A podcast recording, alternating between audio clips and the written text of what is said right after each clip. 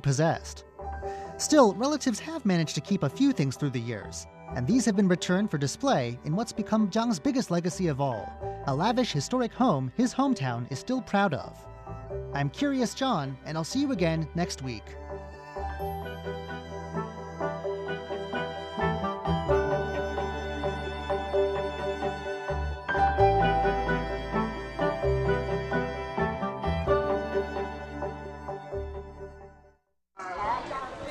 Listen. Are you listening? This is the sound of my country. This is the sound of Taiwan.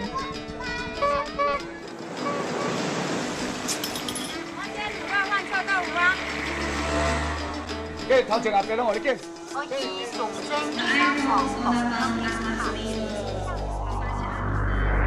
Taiwan, a small island with a whole world of sounds.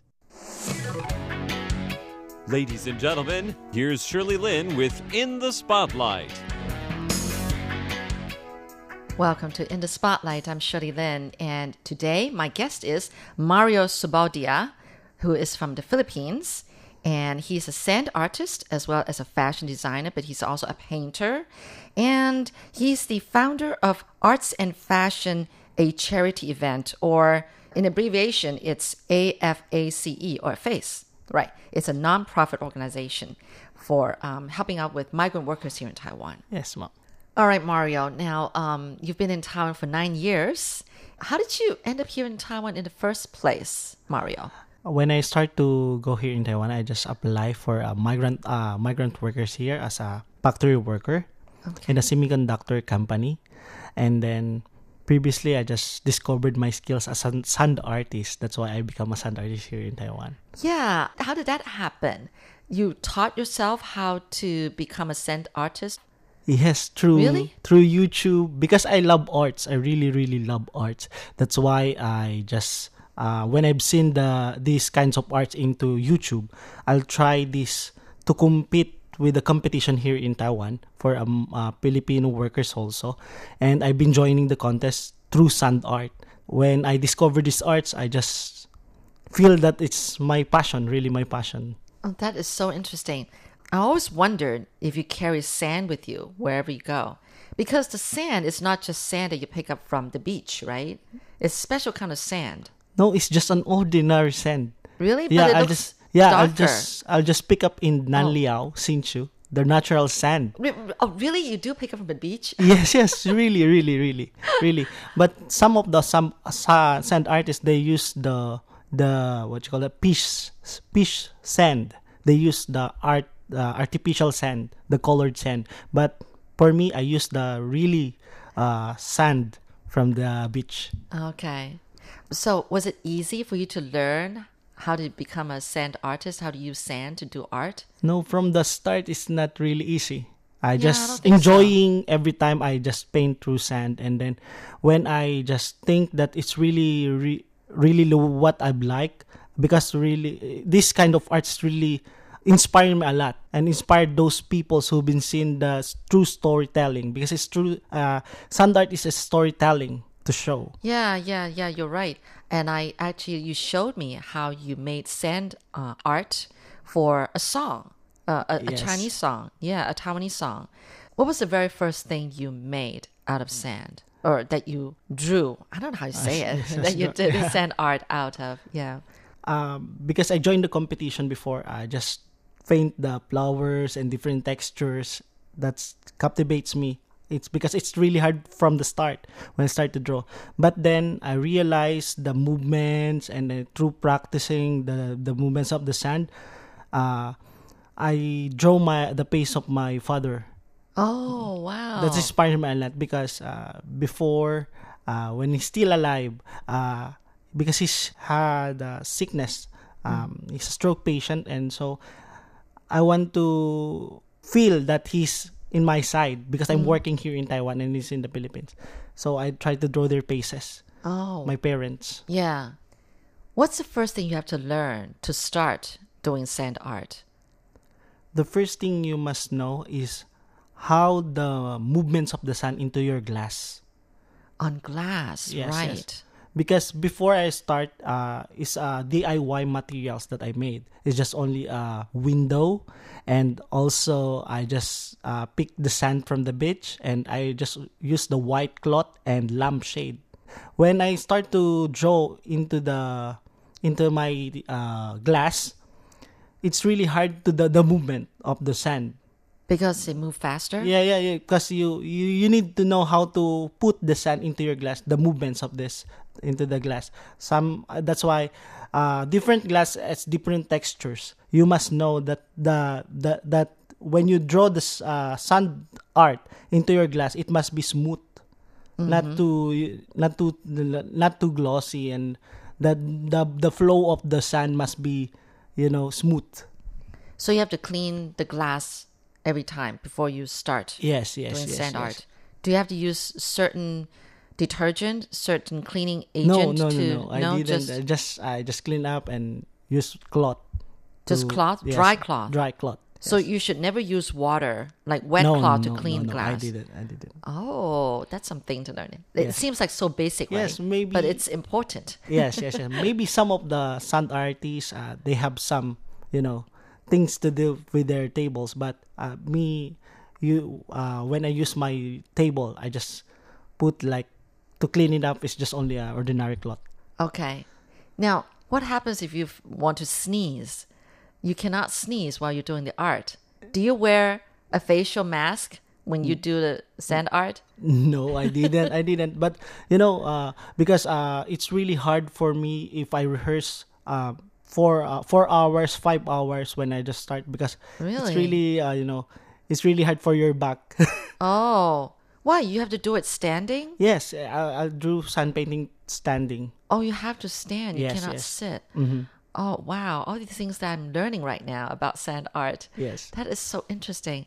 Well, it seems to me, um, I've watched other sand art too, and it seems like uh, a lot of times they do faces of people. Mm-hmm. Is that a very common thing to do?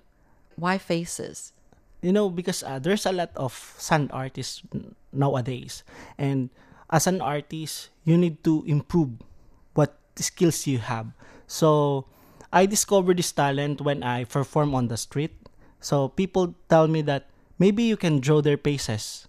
So in front of many peoples i just say yes i can draw even though i really don't know how to draw their faces it's just un- uh, unexpected things that some people requested me to to draw their faces so when I just started to draw their faces, I'm really really nervous regarding on how to draw their faces. But in just take times like 15 minutes, 15 when I started is 15 minutes because it's actual performances and people's around around you.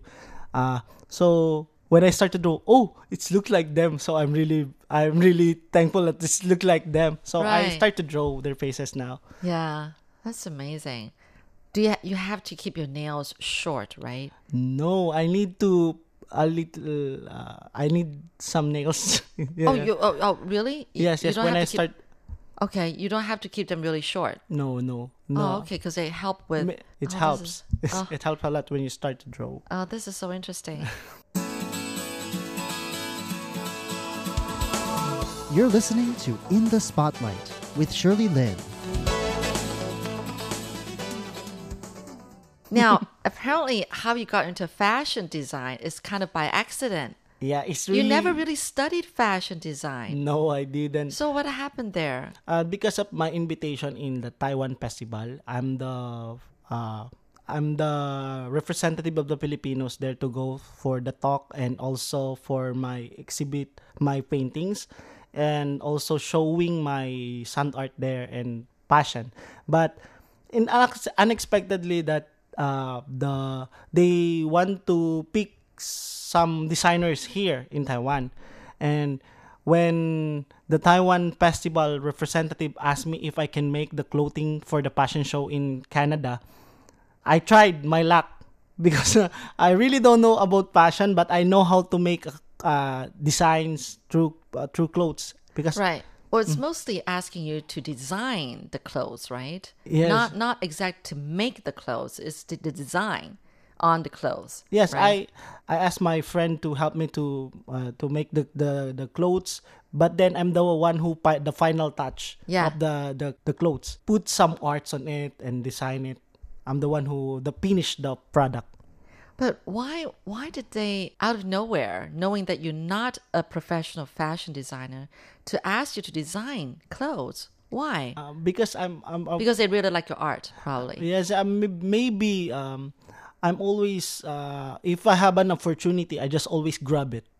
Okay. I always grab the opportunity that comes, and um, You're an adventure seeker. yes, yes, yes, yes, yes. You need to be innovative, and it's because uh, a lot of Filipinos here working in Taiwan is really into passion. They Oh, really, into fashion. they really love to become a model here in Taiwan. That's why I make the Arts and Passion a charity event, uh, who helping aspiring models here in Taiwan.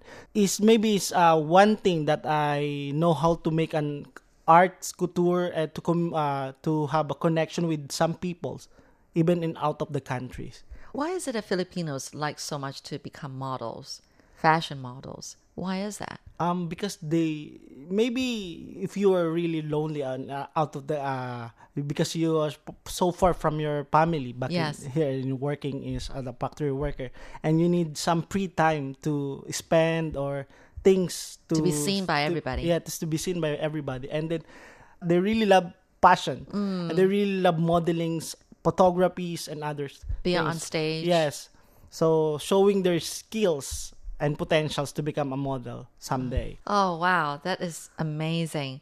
Actually, you have exhibits more than once of your artworks and your sandworks, but also your fashion designs. Um, you just showed me pictures of um, back home, or is it Canada? Yeah, I Yeah, have even in Canada, yeah, too. I have an exhibition in Canada Yeah. and also in Hsinchu and Taoyuan. And actually, you live in Hsinchu, so you came all the way from there to Yes, Mm-hmm. to here for the interview, and I appreciate that. Um, so, like fashion, you do mostly designing on the clothes, and they look very nice. I mean, very, how should I say it? Very contemporary kind of art designs, right? Yes, yes. Yeah. And even like using different mediums, Mm-hmm. even like um, you were saying using rug. Yes, uh, rug design. material. Yes, I started as a rug design because uh, Rug design. because I always think that not too expensive materials when I do coutures. And when did you start this arts and fashion, a charity event? When did you start this nonprofit organization? It's almost And what motivated you to start it? Mhm, It's almost two years ago from Three uh, years yes, ago. Two years ago, uh, because um, with some of my friends, they asked me if I can have an event. So it's come out to my mind. Maybe we can do have an event, and it's not for only just on, only an event. It's just a charity event that can make uh, help those peoples who in needs. Mm-hmm. Back in the Philippines, so uh, it's my fourth time that we I will be having an event, a passion competition here in Taiwan. You This have it once every once every year, yeah, yeah, no, no. or uh, more than once, right? yeah, yeah.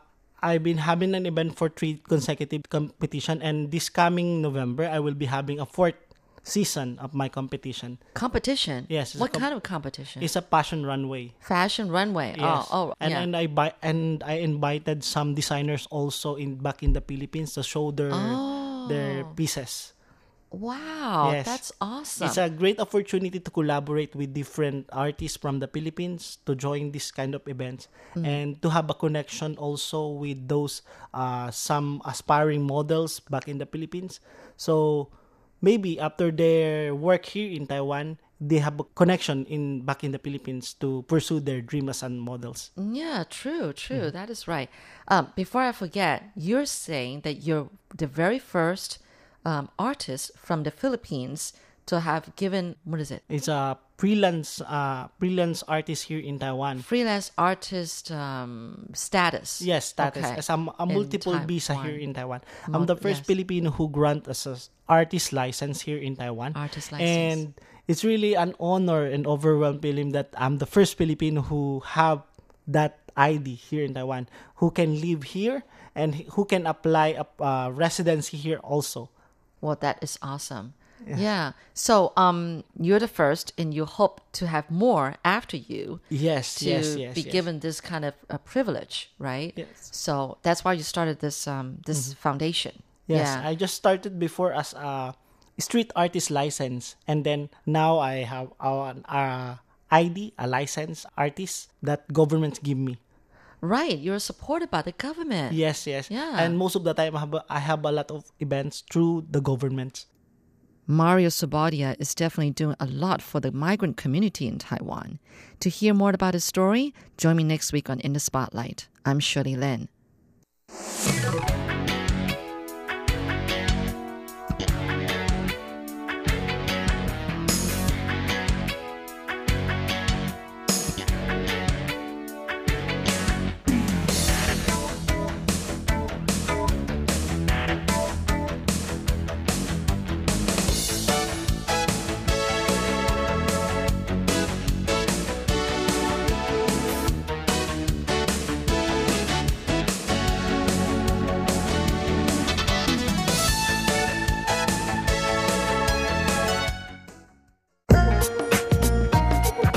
You're listening. You are listening. You are listening You're listening to Radio Taiwan International. from Taipei, Taiwan.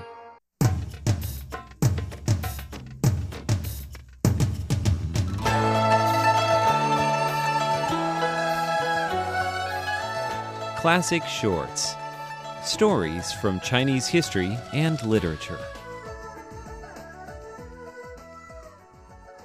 Hello and welcome to Classic Shorts. I'm Natalie So.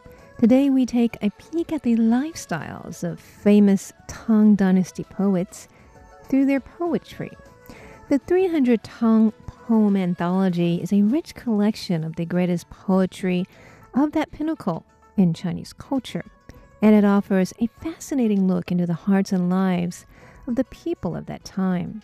Today's poetry is by a famous Tang Dynasty poet named Wei Yingwu. His family was one of the most famous of the Tang Dynasty. His great grandfather Wei Daijia was a chancellor during the reign of Wu Zetian, and he was the governor of Chuzhou, Jiangzhou, and Suzhou. Here is one of his poems called Entertaining Literary Men in My Official Residence on a Rainy Day.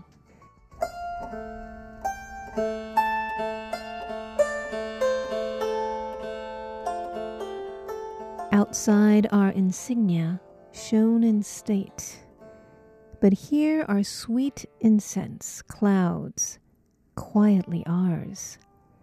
Wind and rain, coming in from sea, have cooled this pavilion above the lake and driven the feverish heat away. From where my eminent guests are gathered, ashamed though I am of my high position, while people lead unhappy lives. Let us reasonably banish care and just be friends, enjoying nature. Though we have to go without fish and meat, there are fruits and vegetables aplenty. We bow, we take our cups of wine, we give our attention to beautiful poems. When the mind is exalted, the body is lightened and feels as if it could float in the wind. Suzhou is famed as a center of letters, and all you writers coming here prove that the name of a great land is made by better things than wealth.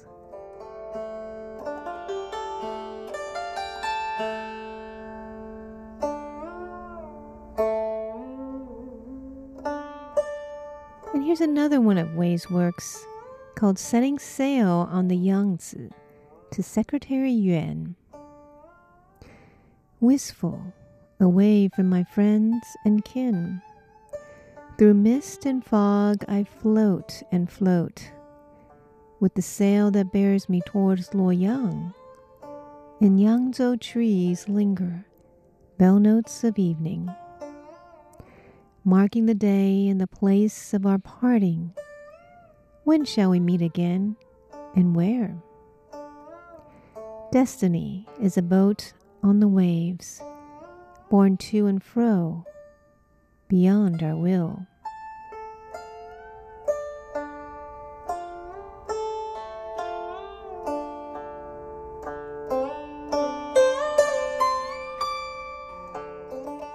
Another poem by Wei is called A Poem to a Taoist Hermit, Quanjiao Mountain.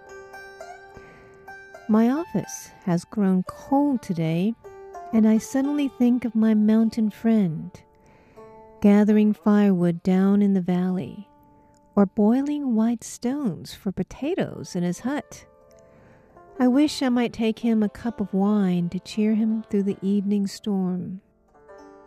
But in fallen leaves that have heaped the bare slopes, how should I ever find his footprints?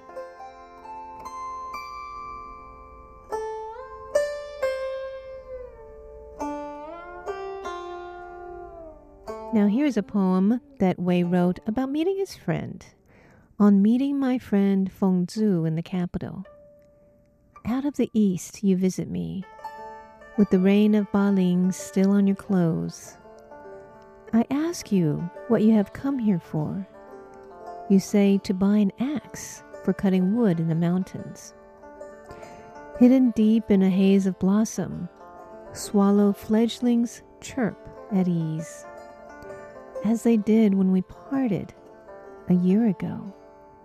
How gray our temples have grown since then.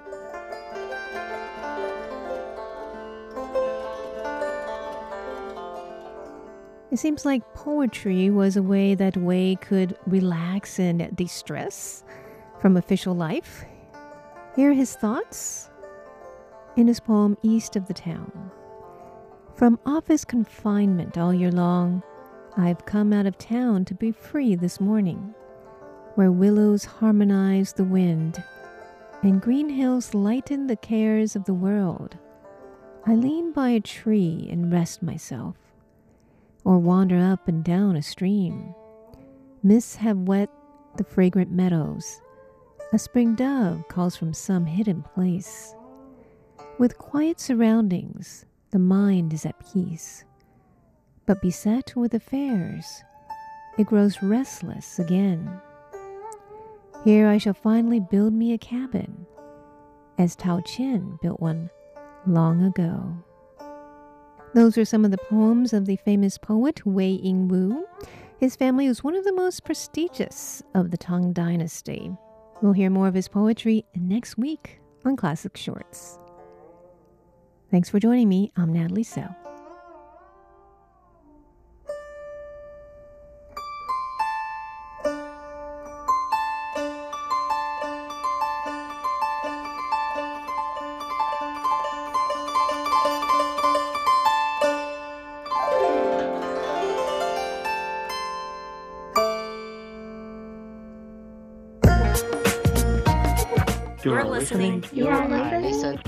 Listening. You're listening to Radio Taiwan International. From Taipei, Taiwan.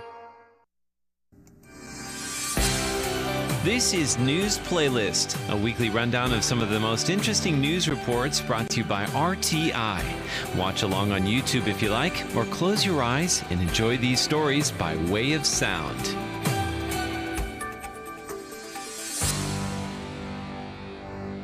Welcome to News Playlist. I'm Paula Chow, your program host. Today I have something special. I will feature one video and one interview. Taiwan's first female baseball umpire, Liu Bojun, has been recognized by the International Olympic Committee. Liu's staunch advocacy for female empowerment through sport has won her an award.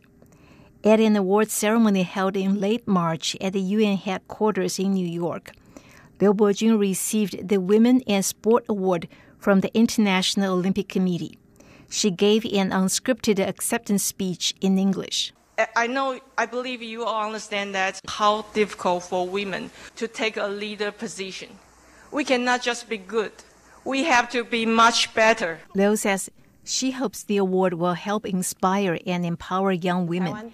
She also says she's very proud of being a Taiwanese person who has given a speech at the United Nations. A couple years ago, I did an interview with her in our studio. Before Liu became an umpire, she was a psychic, a job that she did not enjoy at all. Liu says she's very proud of being a baseball umpire. It's something that I really uh, work very hard to, to achieve that. For example, uh, when I was a psychic, I think I, I didn't do a lot a lot effort because it just happens. I just can talk with those ghosts or something. So I don't have to do anything and make me a psyche.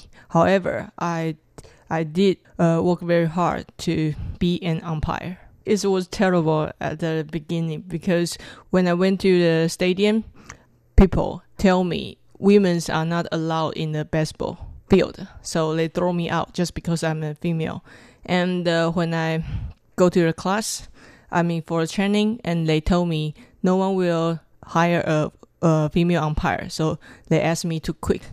And also, they don't allow me to touch their equipment. They only uh, gave me a chair Mm. and uh, uh, Does that mean umpires. it will bring bad luck? Or Yeah, some umpires they made mistake, the miss call on the field. They blame on me. They say because I'm in the field, that's why I make them make mistake. Yeah. Mm.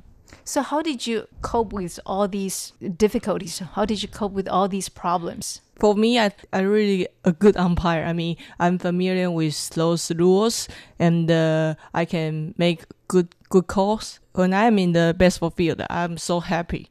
So there is no reason for me to give up. Mm. Once a, a male umpire told me that if I were you, I would quit because they know they they done a lot bad thing to me. But I tell the, that male umpire that I will not quit because of you because you are not worthy. Mm. So is this a, a full time job for you? Uh, no, because uh, I I don't have basketball game every day, so. Uh, usually it's during international uh, tournaments during July and August, sometimes in January, and uh, in the uh, the other month uh, we only have uh, tournaments in the weekend. Some games during the weekday, so I have to uh, have some other jobs. For example, to write some books, Mm. to uh, to make a living. Mm. Uh, how did you um, become interested in baseball? Well, my family told me that when I was an infant, my father took me to a baseball field, and I play baseball with my father, with my friends. I have no idea that women cannot touch ba- baseball. Yeah, before. So I spent a lot of time in the baseball stadium. My father took me to a baseball game every weekend.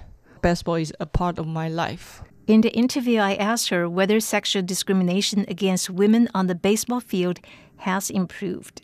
Um, for me, I think yes, Be- because uh, seven years ago, I I was drawn out through a baseball field, but about two years ago, after the game, I when I when I going to leave the field, all the players and the coaches they told me thank you umpire. Uh, goodbye umpire. So I know after me, after me in the Taiwan, nobody will throw out to the field just because of gender.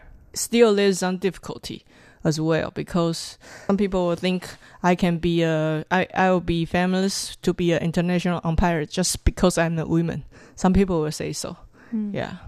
To be um, a baseball umpire, you need you know some kind of qualifications, Yeah. license, right? Yeah. In in Taiwan there are three levels C, B, and A. I already have this license and I also went to the professional umpire academy in United States. Yeah. Did your family and friends support your decision? Well, at the beginning, yes, they support me because if I don't be an umpire, I also be a, a coach or player in the baseball field. So they think it's fine.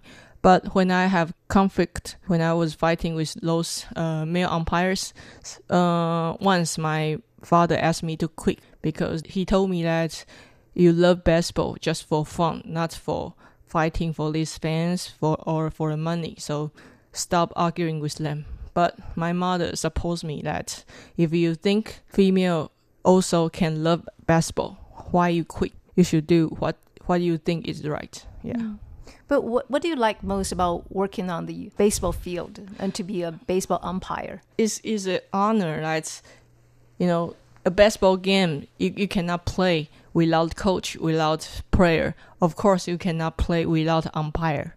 And uh, when I was in the field after a game, I make a correct call and uh, make every every player can performance their best. I think I'm a part of basketball.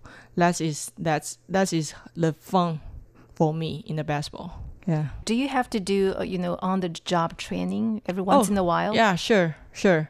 Uh, I do lifting, I do running, and I have to control my weight.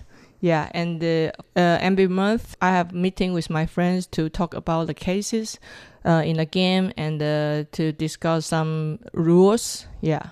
Leo said men and women should enjoy equal rights on the baseball field. I think to encourage female umpire in Taiwan is important because people say baseball is national ball in Taiwan, but it looks like it's only for male, and uh, they make uh, women in the baseball so silly. You know, you have to wear the short skirt, and uh, you have to chase those uh, superstar. You know, it's make girls look very funny, silly. You know, little girls. But I don't think so. I think women also can uh, enjoy baseball as a coach, as a player, also an umpire, not only uh, little fans.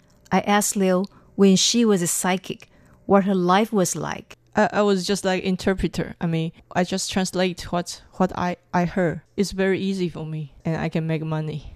You are no longer a psychic, right? Yeah. No longer. So how has that experience uh, um, affected or changed your attitudes towards life? Sometimes I think death is so close to us, especially you know. Sometimes I woke up from the nightmare, and uh, sometimes I saw ghosts around me, and I cannot tell if I'm alive or I'm dead already.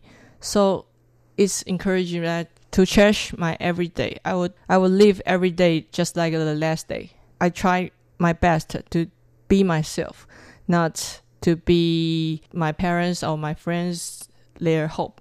They want me to be. Yeah. So are you seeing that can you still see ghosts every once in a while?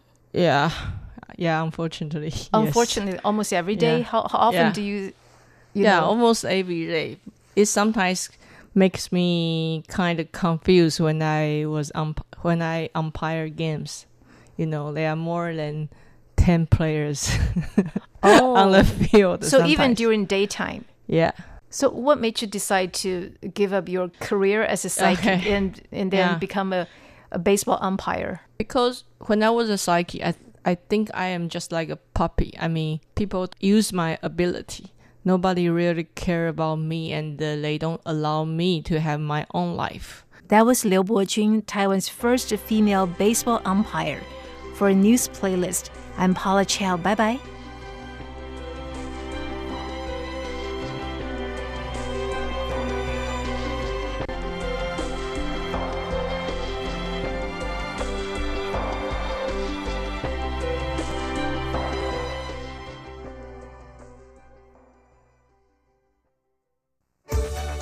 All it takes is a click to listen to RTI online.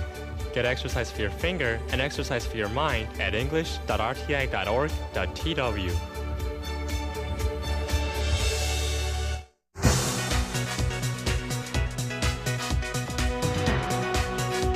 mayor calls a president on time will have more negative implications on the GDP. KMT candidate uh, Han Kuo-yu has to make effort in future. Otherwise, uh, his support of young and swing voters uh, cannot uh, help him to win the 2020 election. Hello and welcome to Online brought to you by Radio Taiwan International. I'm Carlson Wong.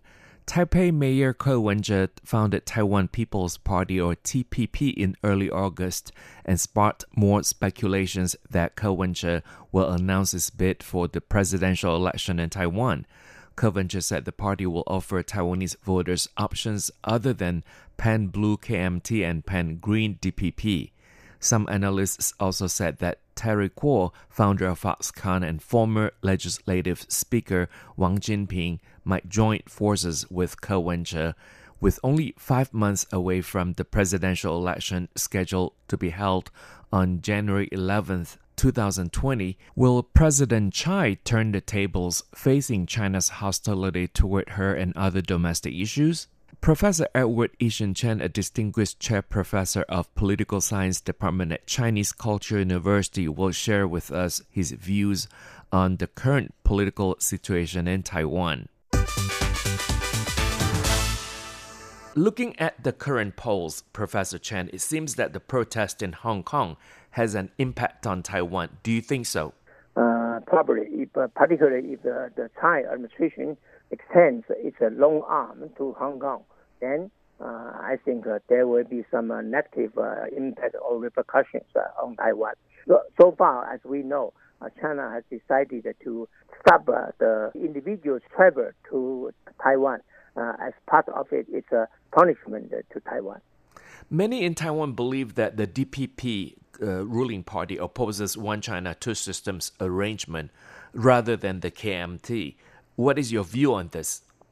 Actually, I don't believe so. DPP uh, is simply making use of its opposition to one China, two system as a political instrument against China to uh, advance its uh, political interest in the general election of uh, 2020. Uh, whereas the KMT presidential candidate Han Kuo-yu uh, even said he would oppose the one China, two system except over my dead body, indicating that he's determined to oppose uh, one China, two systems without any uh, condition or personal political interest. With the founding of uh, Taiwan People's Party, what kind of effect will it have uh, on the, the elections here in Taiwan in the future? Uh, since uh, the newly founded Taiwan People's Party makes the party organization, party cadres, money, and central thought, I don't think that uh, it will be a successful third party. Instead, it will be doomed to be a not very influential political party in Taiwan political arena. So you don't think that this party will last long because uh, we have actually examples of many cases here in Taiwan with different yes. uh, political many, parties. Uh, many third party has lost its original justification as a new party, uh, People First Party, and uh, Epoch uh, Board uh, Taipei Mayor Ko Wen-je still has the support of young and swing voters, though. How do you see the impact on the KMT uh, candidate Han Kuo-yu in the future?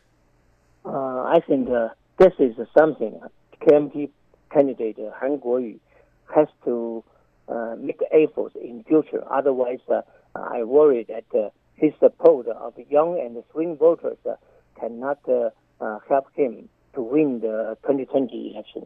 What about the impact on the DPP? Because uh, has on many occasions criticized President Tsai Ing-wen for provoking China. Uh, you, we know uh, Mayor Ko Wen-je has been at odds uh, with uh, uh, Chen Qi, uh, Tsai Ing-wen's uh, presidential secretary general. Yeah. Uh, I think uh, Mayor Ko's criticism on Tsai will have more negative implications on the DPP as the voters of uh, Taiwan People's Party and the DPP uh, are overlapping. Do you think Foxconn's uh, former president Terry Gou will team up with Ko Wen-je, or do you think uh, Terry Gou will run as uh, an independent? Uh, actually, I don't think uh, Ko Wen-je will run as his deputy. actually, I believe that the best option for Terry Gou is uh, to team up uh, with uh. Who do you think are the best candidates for vice presidents for the KMT and the DPP, or even for Terry Gou if he runs? Uh, for Han Kuo-yu, uh, I think uh, his best deputy is what I mean because they can accommodate each other and help each other. And as for the DPP's uh, vice president can, candidate, I think uh, Lai Ching-te will, William Lai. will, will be will be her uh, deputy. And uh, for Terry Gou, I think uh, uh, I say as I say the, the best option for him is to go back to KMT and become a uh, deputy of, uh, of uh, Han Kuo-yu. But it really seems that Terry Gou is disappointed with the KMT. Do you think that he will team up with the uh, KMT candidate Han Kuo-yu? Uh, okay, any unpleasant uh, past could be forgotten if uh, if they decided to face the new political reality. this is why I still have confidence in their reunion. I mean, between Kuo and Kuo-yu. DPP has still proposed status quo when it comes to cross-strait relations. Han Kuo-yu proposes 92 consensus and Terry Gou's position on cross-strait relations is ROC and PRC are part of a Chinese nation, and Taipei Mayor Ko Wen-je's stance is Taiwan and China belong to one family. Now, which policy do you think would likely win the hearts of the people in Taiwan? I think uh, Taiwan did propose the status quo across Taiwan Strait, but uh, in the end, or in, recent days, uh, most people believe that uh, what uh, Tsai Ing-wen said are just uh, lies, political lies. Uh, of course, uh, has supported 92 consensus, and uh, Terry Gou uh, also believe that uh, 92 consensus is very good to Taiwan. Uh, Ko Wen-je say Taiwan and China belong to one family. I think uh, in, at the current stage uh, is enough, but uh, uh, when he decided to run the campaign of president, uh, he w- he must have changed his words. Otherwise, China will not be accepted. It is apparently very smart not to run uh, in the upcoming uh, election of uh, 2020. You're listening to On the Line brought to you by Radio Taiwan International. I'm Carlson Wong. Today I'm speaking with Professor Edward I-hsin Chen, a distinguished chair professor of Political Science Department at Chinese Culture University. China has suspended, as you mentioned earlier, Professor Chen, Chinese individual travelers to Taiwan. What are some of the reasons behind it? Uh, first, uh, China believes that uh, Tsai Ing-wen has extended its long arm to Hong Kong in support of Hong Kong protesters. And secondly, the current uh, cross-strait relations are very bad, and China simply doesn't want Tsai Ing-wen uh, is boastful uh, of her policy toward China, saying that even I, I don't agree with China's uh, 92 consensus, China still does not cancel the individual uh, travelers to Taiwan. And uh, I think uh, China uh, is simply showing that uh, they don't uh, want Tsai Ing-wen continue to be boastful uh, for her credit uh, in across the trade across the trade uh, relations. But some also say that China is worried because uh, the Chinese travelers might see in Taiwan the uncensored coverage of Hong Kong protests. What do you think? Uh, I think uh, actually, as the the quick development of uh, internet system, uh, many Chinese people can understand what happened in Hong Kong. Uh, this is not the main reason China decided to stop uh, the Chinese individual travel to Taiwan. Mhm, But also, some analysts say that China wants to punish Taiwan for being too close to the U.S. Is that a reason as well? Uh, of course, Taiwan is uh, is used by the United States as a chess, and uh, uh, including White House, U.S. Congress, American academics has demonstrated their support for Taiwan, largely because Tsai as a Taiwan card is very uh, useful, and uh, Tsai Ing-wen listens uh, to what uh, U.S. told told her very carefully. But the U.S. has been, according to you, been playing uh, a Taiwan card for quite a long time. Don't you think so, Professor Chen? The, the Taiwan card, Taiwan Yeah. card, yeah, Yeah. particularly in the Tsai administration, believe United States believe uh, Tsai Ing-wen listens to whatever, whatever uh, U.S. say. Uh, Taiwan card uh, under the Tsai administration is a, a very good card to play uh, by the United States. Do you think the relations between Taiwan and the U.S. are at their best in decades? Uh, every Taiwan government says that uh, their relations with the United States are the best uh, in decades.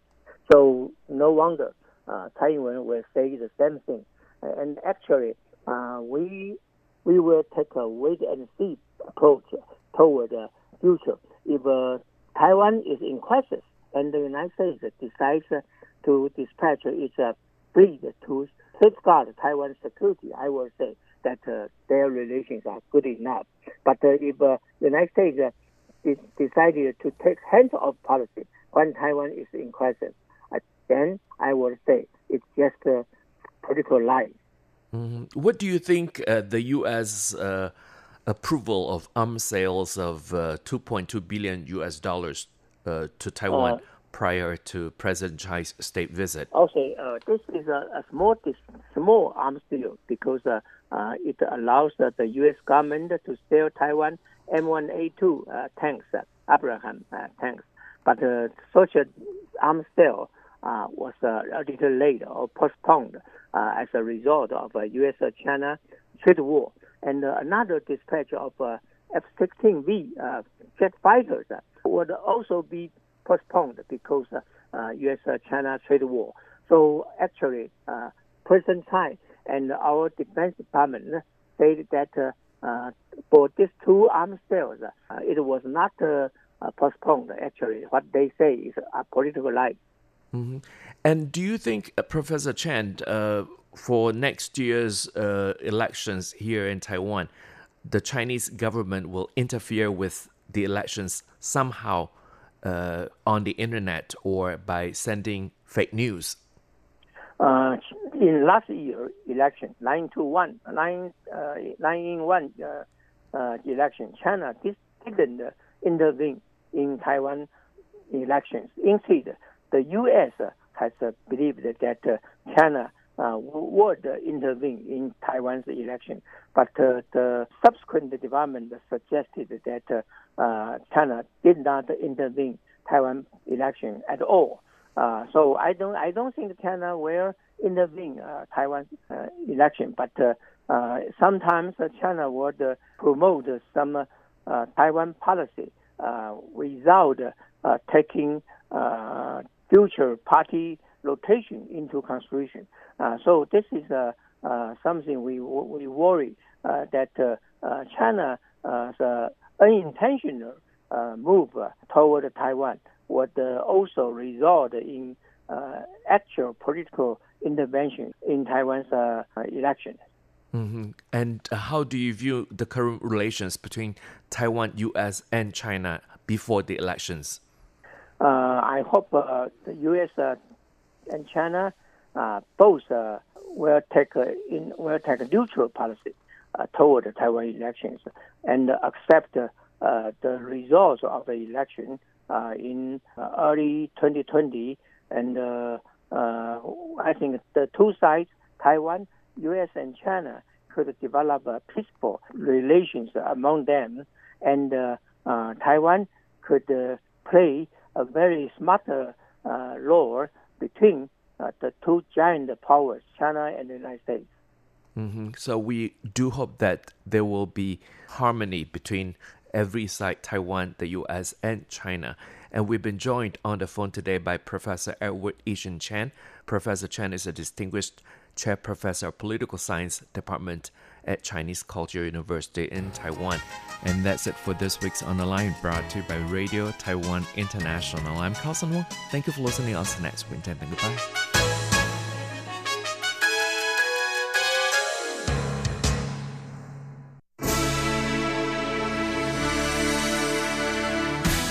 Thank you for listening to Radio Taiwan International, broadcasting from Taipei, Taiwan.